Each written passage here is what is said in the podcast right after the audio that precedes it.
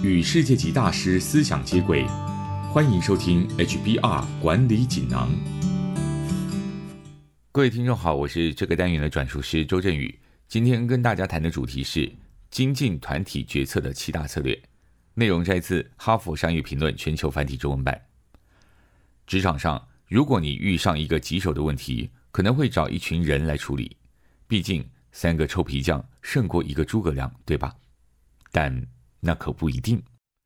集合众人的知识，不能保证就一定会有好结果。许多团体因为阶级制度的压力，或想要避免旗舰、维持和谐等等因素，会落入团体迷思，产生无效的决策。但这并不表示团体不该共同做决定，而是要设立适当的流程。根据行为科学以及决策科学的研究，有几项简单的策略可以让团体决策更有成效。第一，参与决策的人数不要太多，团体人数越多，就越有可能做出偏误的决策。有研究显示，七人以上的团体最有可能出现确认偏误。把团体人数控制在三个人到五个人之间，就能减少人数过多产生的负面效益，还能同时拥有多元观点。第二，个别征求意见。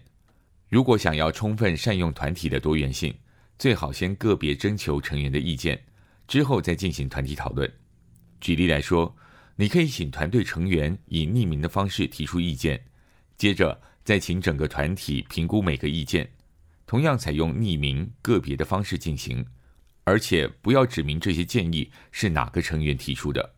反复进行这个流程，就能让团队减少偏误，也能确保个别成员的资深程度或是专业知识。不会影响成员进行决策。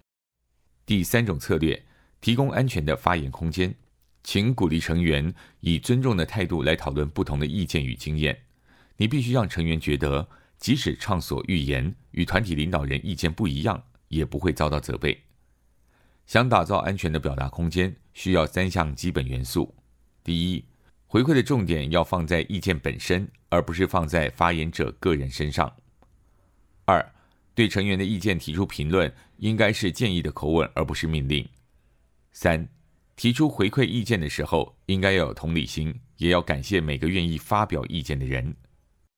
以上摘自《哈佛商业评论》全球繁体中文版，精进团体决策的七大策略。三种方法可以避免团体决策陷入偏误。方法包括：第一，参与决策的人数不要太多，将人数控制在三到五人内；第二，要先个别询问成员的意见。第三，提供安全的发言空间。